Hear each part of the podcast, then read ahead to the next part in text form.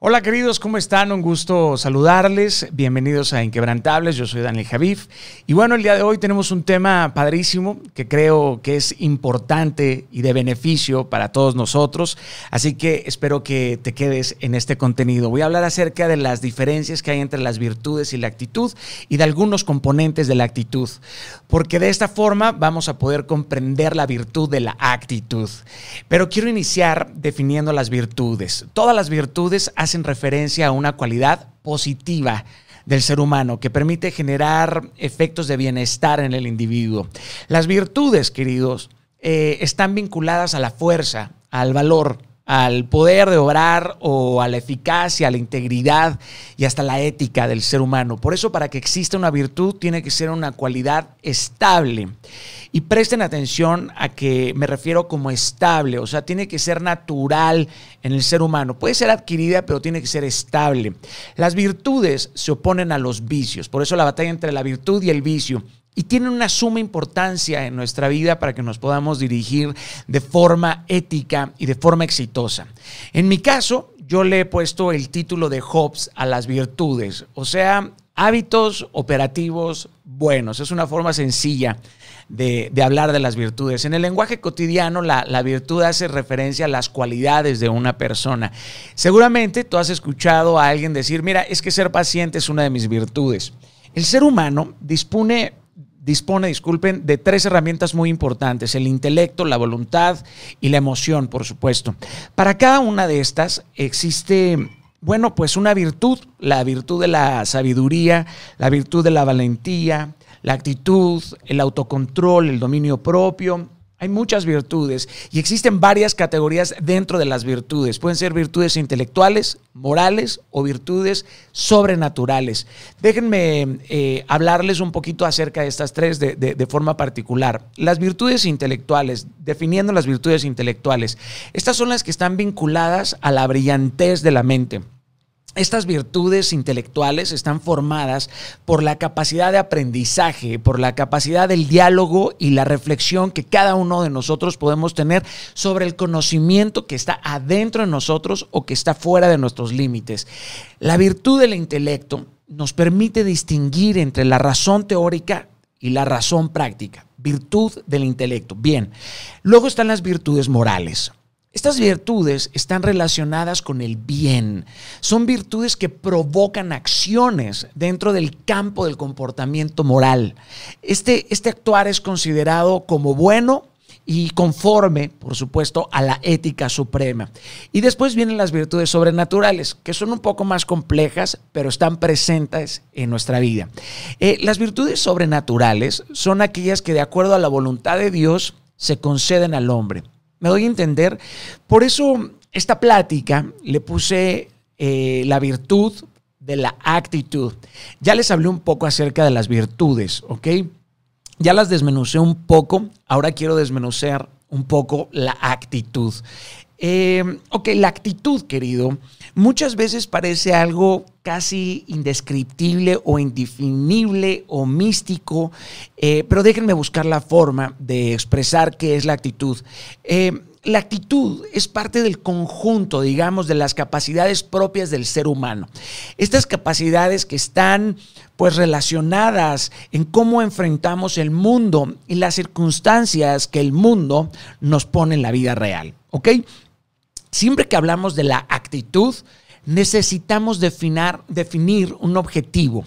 Eh, ya sea que tengamos que definir una actitud o adoptemos una actitud en la forma en la que nos vamos a dirigir hacia esta situación, hacia ese objetivo. O sea que la actitud tiene que ver en la forma en cómo nos relacionamos con una idea, con un problema, con una tarea o como bien dije, con un objetivo, un objeto o una situación. Eh, como coloquialmente decimos, me gusta la actitud de esa persona es porque nos referimos a un conjunto de comportamientos que son buenos en esa persona. Las actitudes, fíjense, pueden ser de diferentes tipos. Pueden ser actitudes favorables o desfavorables. Pueden ser positivas, negativas, o puedes tener mucha actitud o puedes tener poca actitud. Esta dicotomía es la evaluación que tú y yo hacemos de un objeto en concreto. Por eso la actitud, te dije que se refiere hacia un objetivo, hacia una situación. Siempre que realices una evaluación entre un sujeto y un objetivo, así puedes crear un vínculo que no sea subjetivo, sino que sea objetivo. Esta evaluación te va a permitir definir en una escala tus actitudes, o sea, vas a poder jerarquizar tus actitudes. Si tú deseas hacer una evaluación de tus actitudes, puedes medirlas en los tres siguientes sentidos. Presta atención, en el sentido cognitivo, en el sentido afectivo y en el sentido conductual. Y déjenme explicar de forma somera estos tres eh, sentidos. El sentido cognitivo. Este sentido se refiere al, al cómo y qué conocemos de ese objetivo o de ese objeto, de esa situación. ¿Qué información tengo de ese objeto? Esta información nace a partir de tus creencias, de tus valores, o hasta de algunos esquemas de tus experiencias, de tus ideologías, ideas o de las opiniones en cómo tú defines una situación o cómo defines un objeto o un objeto. ¿Ok? Ese es el sentido cognitivo. Te pongo un ejemplo muy básico. Para mí consumir mucho o poco alcohol es tal o sea, tu sentido objetivo, tu idea acerca del consumo de tal cosa. ¿Cuál es tu esquema de valores respecto a esa situación o a ese objeto? Después viene el sentido eh, afectivo, que es el segundo sentido en el que tú puedes medir tu actitud. Este sentido se refiere y se enfoca sobre todo aquello en lo que tú sientes. ¿Qué es lo que tú sientes ante una idea? ¿Cómo te sientes ante una situación? Te sientes bien, te sientes mal, te sientes indiferente, te sientes indeciso, te sientes angustiado, ansioso, enojado o entusiasmado. Este es el sentido afectivo. Así puedes medir tu actitud en ese sentido. Después viene el tercer sentido, que es el sentido conductual, que es un sentido muy, muy importante. Es el sentido de la conducta. Y aclaro que este sentido no se refiere nada más a cómo me comporto ante un objeto o ante una idea, sino cuál es mi tendencia a comportarme ante una situación o un objetivo en específico. Ese es el sentido conductual. ¿Cuál es tu tendencia a comportarte? Por, por ejemplo, yo suelo comportarme de forma agresiva ante los pitidos en el tráfico. ¿Cuál es tu sentido? Tú puedes anotar todas esas actitudes y así puedes medir tu actitud en ciertas situaciones. Habiendo entendido estos tres sentidos, puedes ayudarte de forma muy efectiva a hacer un autodiagnóstico de lo que consideras importante en tu vida. Si quieres diagnosticar tu trabajo o quieres diagnosticar tu, tu, vida personal o tu miedo, puedes utilizar estos tres sentidos para medir la actitud que tú tienes acerca de una situación en específico. Para finalizar, quiero dejarte algunos componentes que yo quiero recomendarte para poder entrenar. Y, te dije entrenar, no estudiar, entrenar. O sea, tienes que llevarlos a la práctica. Si tú entrenas estos ocho componentes que te voy a, decir o a recomendar, te aseguro, querido, que vas a tener una mejor actitud. Y también, por supuesto, va a mejorar tu vida de forma muy considerable. ¿Ok? Eh, primer componente, la fe. La fe es un activo único y fundamental para todo, querido. No es solamente un concepto, la fe es un hecho. Por ejemplo, la espera solamente impacienta a quien no tiene activa la fe. Es un hecho. Hay que entrenar la fe. Si entrenas profundamente la fe, nada, nada en esta vida te va a parecer imposible. Segundo componente, la esperanza. La esperanza, la esperanza es un activo importantísimo en tu vida. E, e, en todas las situaciones de tu vida tienes que tener esperanza, ya sea profesional o personal. Es el deseo de creer que lo bueno va a pasar y que tarde o temprano todo va a estar bien. Si dentro de tu estrategia de vida está el ingrediente de la esperanza, te aseguro, querido, que vas a adquirir la fuerza y la pasión necesaria para encaminarte hacia tu objetivo. Componente 3, el componente 3, servicio, consiste en que te ocupes y en que cuides al, prójimo, en, en, estar bien, en estar dispuesto a brindar apoyo a los demás. Si en tu vocabulario diario siempre está la pregunta, ¿cómo te puedo ayudar? Te aseguro, te aseguro que vas a sembrar algo hermoso y profundo en lo eterno que vas a poder cosechar y cegar de forma eterna y que va a ser de mucho beneficio para ti. Componente 4, la fortaleza. Tu fortaleza. Esto es eh, sinónimo de ser determinado, de determinar a luchar hasta el final.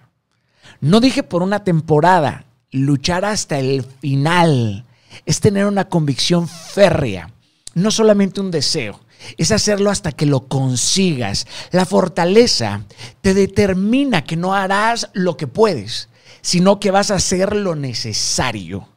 Este componente es fundamental, el componente 5, la ética. Ética, una palabra que debería estar tatuada en nosotros. Respetar los valores morales y supremos, donde el bienestar ajeno está primero que el bienestar propio. Querido, si en esta vida te diriges con ética en todos tus asuntos, vas a ser un multiplicador en la vida. Pocas personas utilizan la ética para dirigirse en todos los asuntos de su vida. Ética en los negocios, ética en las relaciones, ya sean personales o que sean comunitarias. Ética, tu forma ética de dirigirte con tu prójimo o en la sociedad o hasta con tu enemigo. Hay ética en la vida Dirígete con ética. Componente 6, equidad. El equilibrio de las cosas. La equidad. La equidad es fundamental en la búsqueda del propósito de la vida. Necesitas equidad en tu vida, equilibrio, una balanza, una balanza entre la salud mental, la salud emocional y la salud espiritual. Equidad. Estos tres en equilibrio y en balance van a traer abundancia, prosperidad, bienaventuranza, paz, gozo y sabiduría en tu vida. Busca eh, caminar con, equidad. Sé equitativo contigo y por supuesto con los demás. Componente 7. Prudencia. La prudencia. Se trata de ser moderado. Jóvenes, sean cuidadosos con la sabiduría en las bases de su vida. De verdad, sean prudentes.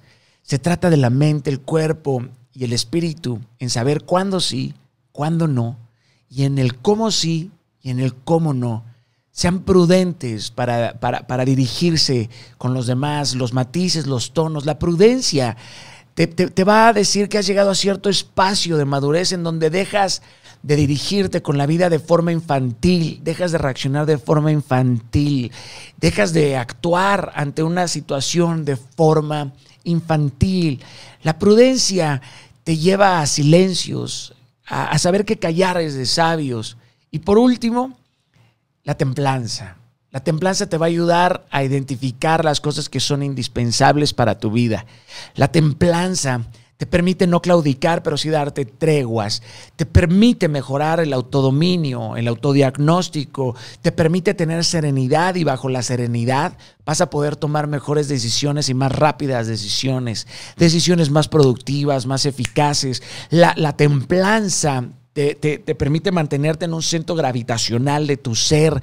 Templanza, querido. Si entrenas la fe, la esperanza, el servicio, la fortaleza, la ética, la equidad, la prudencia, la templanza, si las entrenas, vas a llegar a una de las virtudes más supremas del ser humano, la gratitud. Querido, si llegas a vivir bajo la gratitud, nada en esta vida te va a parecer carente ni vacío. Vas a tener una actitud de llenura o identifica estas virtudes, estas actitudes en tu vida para que sí puedas mejorarlas y cambiarlas en tu vida. Entrena estos componentes, estos ingredientes y te aseguro que tu vida va a mejorar considerablemente. Y bueno, mis queridos inquebrantables, siempre un placer poder compartir con ustedes este contenido que busca ayudarte a ir más allá del ordinario, que se conviertan en personas que tengan logros extraordinarios. Les abrazo fuertemente, les amo profundamente y ya saben, si no nos vemos en el éxito, nos vemos en lo eterno. Dios con nosotros. Hasta la próxima, queridos.